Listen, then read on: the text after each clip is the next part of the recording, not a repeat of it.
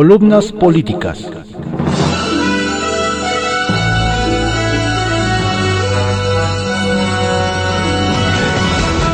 Continuamos con la audiosíntesis informativa de Adrián Ojeda Román, correspondiente a hoy martes 2 de junio de 2020. Vamos con algunas columnas políticas que se publican en diarios de circulación nacional. Arsenal, por Francisco Garfias, que se publica en el periódico Excelsior. La 4T deja en la calle a atención a víctimas. No hay ni para la luz. La austeridad republicana ha dejado en la miseria a instituciones que deberían ser bandera de gobiernos de izquierda, pero no toca obras faro de la 4T como el tren Maya, Dos Bocas o el aeropuerto de Santa Lucía. Se ha llevado entre las patas compromisos asumidos por López Obrador con las víctimas de la violencia a la que pidió perdón y prometió justicia en todo lo que humanamente esté de mi parte, cuando era presidente electo el 14 de octubre de 2018 compromiso olvidado. A nuestras manos llegó un reporte de la delicada situación por la que atraviesa la Comisión Ejecutiva de Atención a Víctimas, CEAF. La Secretaría de Hacienda le recortó 134.9 millones de pesos. Ya no tiene la posibilidad de cubrir contratos firmados por 121.9 millones de pesos. El incumplimiento de esos contratos probablemente detonará demandas contra la institución y generará pasivos millonarios para el Estado. Se queda pues en la calle la institución encargada de los derechos humanos de las víctimas de delitos como desaparición forzada, ejecución extrajudicial, tortura, detención arbitraria, feminicidio, trata. Y es que, a diferencia de otras dependencias y organismos públicos, el CEAF no tiene patrimonio propio, los edificios que ocupa en territorio nacional son rentados. La comisión enfrenta 453 juicios de amparo en su contra y 46 juicios laborales por montos millonarios. El déficit presupuestal generado por el recorte provocará un ajuste en la nómina, debido a que la mayoría del personal es eventual o de outsourcing desde 2012, sus salarios son pagados con los recursos de las partidas 2000 y 3000, con la autorización de Hacienda. Solo en las oficinas centrales, el 60% de los 388 puestos de trabajo están en esa situación. Ya no será posible pagar la renta ni servicios de agua, luz, telefonía e Internet en los 32 centros de atención que hay en los estados. Las víctimas no son prioridad en la 4T, no es novedad.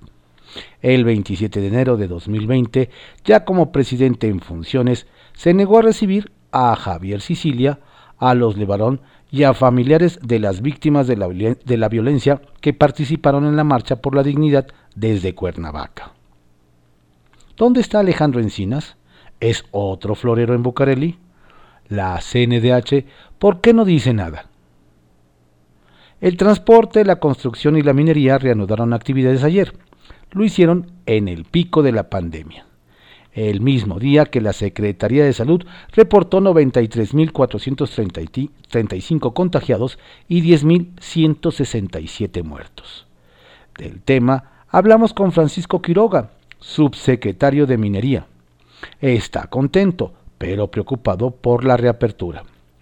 Charla interesante larga, que no podemos plasmar aquí por la falta de espacio, pero sí retomar las partes más interesantes. El hombre está contento por el regreso a la actividad en un sector que aporta el 8% del PIB, da trabajo directo a 374 mil personas y es el primer eslabón de varias cadenas productivas, pero también de la respuesta que ha habido en las empresas, que han incorporado a sus planes de operación durante la pandemia y los protocolos de la Secretaría de Energía y del entendimiento con gobiernos estatales en cuanto a los protocolos a seguir establecidos por la Secretaría de Economía para evitar rebrotes de COVID-19. La semana pasada hizo una gira por Chihuahua, Zacatecas, Durango, Coahuila y Nuevo León para ver cómo se preparaba el reinicio de operaciones. se reunió con los gobernadores de los cinco estados. Alcanzaron compromisos sobre cómo operar en emergencia sanitaria. Estamos contentos porque vemos unidad de propósitos. Vemos no nada más que se hacen las cosas bien, sino cómo las hacen. Medidas de prevención, sana distancia, desinfección de superficies, rastreo de casos. Se hace no nada más puertas adentro, sino también puertas afuera con la comunidad, de manera transparente, con, las presidencias municipales y con las autoridades sanitarias de los gobiernos de los estados. Bien, bien, bien. A partir de ayer, una persona que sale a trabajar a una mina tiene que guardar sana distancia desde que deja su casa. Cero contactos. Todas las superficies son desinfectadas antes y después de ser tocada. Hay pruebas a todos los trabajadores al inicio de su turno. No se utiliza transporte público. Las empresas se comprometen a proveer transporte personal. Hay tres filtros sanitarios antes de entrar a la mina. La operación de las minas va a ser más eficiente y segura que quedarse en casa por todos los filtros, los esfuerzos que se hacen, la sana distancia obligatoria. La minería no es parte del problema, es parte de la solución, puntualizó. ¿Y la preocupación? El juego que tenemos que ganar como sociedad es aplanar la curva por debajo de la capacidad hospitalaria. Mientras no se genere una vacuna, el virus va a avanzar. En privado, por Joaquín López Dóriga, que se publica en el periódico Milenio. Cada quien su banderazo. Cuando México supera los 10.000 muertos y los 93.000 contagiados por COVID-19, aún no se alcanza el pico, como me dijo ayer el doctor Hugo López Gastel, y estamos lejos de acabar con la epidemia. Estamos en el riesgo máximo y es el momento de mayor peligro en el que se deben mantener la jornada de sana distancia. Ayer se dio el banderazo de lo que el gobierno ha llamado el regreso a la nueva normalidad. En este primer día, mientras el presidente de la República recorre en camioneta seis estados del sureste para atender tres de sus cuatro proyectos prioritarios en un recorrido de nueve días, el país sumó anoche 10.167 fallecidos y 93.435 enfermos. Esto ocurre cuando en los hechos antepone trenes y refinería a pandemia, y centenares de personas salen en 17 ciudades a pedir su renuncia, en lo que no estoy de acuerdo a bocinazos. Con el banderazo de ayer, la gente había desbordado las calles desde el sábado. Si el presidente sale, los demás también. Y creyendo que el regreso a la nueva normalidad era el otro banderazo de salida a la vieja normalidad, de lo que alertó ayer el doctor López Gatel, quien me dijo que el ser, al ser este el momento de mayor riesgo de contagio, aunque haya terminado en el calendario el sábado, se deben de respetar las medidas de aquella etapa de sana distancia, que esto no es ni por mucho el final de la epidemia, que estamos en la etapa más peligrosa de contagio y lejos de terminar de contar enfermos y muertos. Yo no acabo de entender la urgencia del presidente de hacer este largo viaje de nueve días y más de tres mil kilómetros por carretera para dar los banderazos de inicio de obra en cuatro tramos del tren Maya, visitar la refinería en Tabasco y en Coatzacoalcos, un extremo del corredor del Istmo cuando lo podría haber hecho a distancia o dar la orden de inicio de obra y luego, en otro momento mejor, ir a ese protocolo innecesario del banderazo. Pero dijo que así lo quería hacer y así lo hizo. Retales 1. Clases. Hugo López Gatel dejó ayer muy claro que no habrá clases hasta agosto, desde preescolar a posgrado en escuelas públicas y privadas. Ya hay acuerdo con Esteban Moctezuma. 2. Agandalle. Morena quiere la presidencia de la mesa de la Cámara de Diputados que por acuerdo le corresponde al PRI como tercer fuerza con 46 legisladores, pero está haciendo crecer al PT, que tenía 35 y es la cuarta. Ya le pasó 5 diputados y le mandará 7 más para que sume 47, desplace al PRI y presida la mesa. Los que iban a ser diferentes. Y 3. Desplome. La encuesta del Banco de México a analistas coincide con su peor escenario para este año. Un desplome del PIB del 8.16%. La del Banco Central era de 8.8%. Y aún faltan elementos y tiempo para ajustar esas proyecciones más a la baja. Pulso Político por Francisco Cárdenas Cruz que se publica en el periódico La Razón. Sana distancia sin confinamiento. Con todo y prolongación de sana distancia, semáforos regionales en rojo en la Ciudad de México y en la mayoría de las entidades federativas, mucha gente nuevamente en calles, transportes y oficinas, sin pruebas de coronavirus, con riesgo de que éste se propague y cobre más vidas. El presidente fuera de Palacio Nacional por reinicio de giras y su advertencia de que si hay rebrotes vamos a cerrar de nuevo. Comenzó la reapertura parcial de actividades en el país.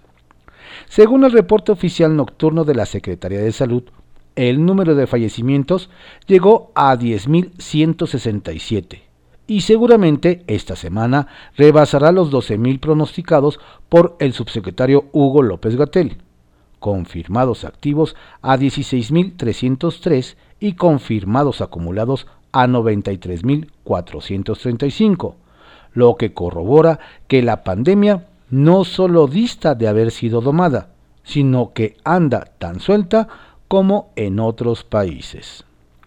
De esto y de aquello para que la revocación de mandato aprobada por el Congreso de la Unión para que se realice en 2022 se adelantará al año próximo como lo propondrá la bancada de Morena en el Senado de la República, según anunció su líder Ricardo Monreal. Se requerirá una reforma constitucional con la que, si bien ese partido movimiento cuenta con mayoría en San Lázaro, carece de ella en la sede de Paseo de la Reforma. Esa fue la respuesta morenista del Zacatecano a la caravana vehicular del sábado pasado en más de la mitad de los estados en la que distintos grupos se pronunciaron en contra de las políticas del presidente López Obrador y hasta demandaron su renuncia, a lo que éste les dijo que no coman ansias. El Zacatecano declaró que si la oposición tiene la seguridad de que va a ganar la Cámara de Diputados y cree que López Obrador ya no cuenta con el respaldo ciudadano, podría aprovechar ese momento, aunque sabe, y así lo reconoció, que para adelantar la fecha tendrán que revisar los tiempos jurídicos. Y es que, ciertamente, no se puede realizar cambio constitucional ni legal un año antes de los comicios, cuyo proceso electoral se inicia en septiembre próximo y es de, sobra sabido que como ya ocurrió, la oposición vuelva a rechazar la pretensión de cambio de fecha de revocación y el presidente vaya en la boleta ante el riesgo de que Morena pierda la mayoría en San Lázaro. De héroe a villano parece ser el camino del doctor Hugo López Gatel, el supersubsecretario de Salud, al que la población cada vez no solo no le cree las confusas, contradictorias e irreales cifras de los reportes que él o sus colegas funcionarios dan noche a noche en Palacio Nacional. Opinión de Francisco Martín Moreno que se publica en el periódico Reforma. Los cómplices. Comienzo esta entrega recordando a Gilberto Valenzuela, secretario de Gobernación cuando le presentó su renuncia a Plutarco Elías Calles. Yo no le he perdido la confianza, afirmó sorprendido el presidente de la República, a lo que Valenzuela contestó, usted no me la ha perdido a mí, pero yo ya se la perdí a usted. Esos eran los políticos mexicanos con un gran sentido del honor.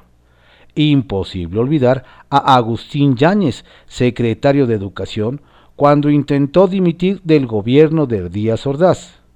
A mí ningún hijo de la chingada me va a renunciar.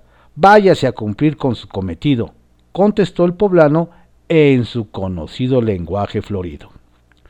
Como novelista me pregunto, ¿qué haría AMLO si el gabinete en pleno presentara su dimisión? Señor presidente, nosotros no somos cómplices, por lo tanto no somos culpables del desastre. Nos vamos. La historia nos demuestra la existencia de diversas crisis ministeriales en el mundo.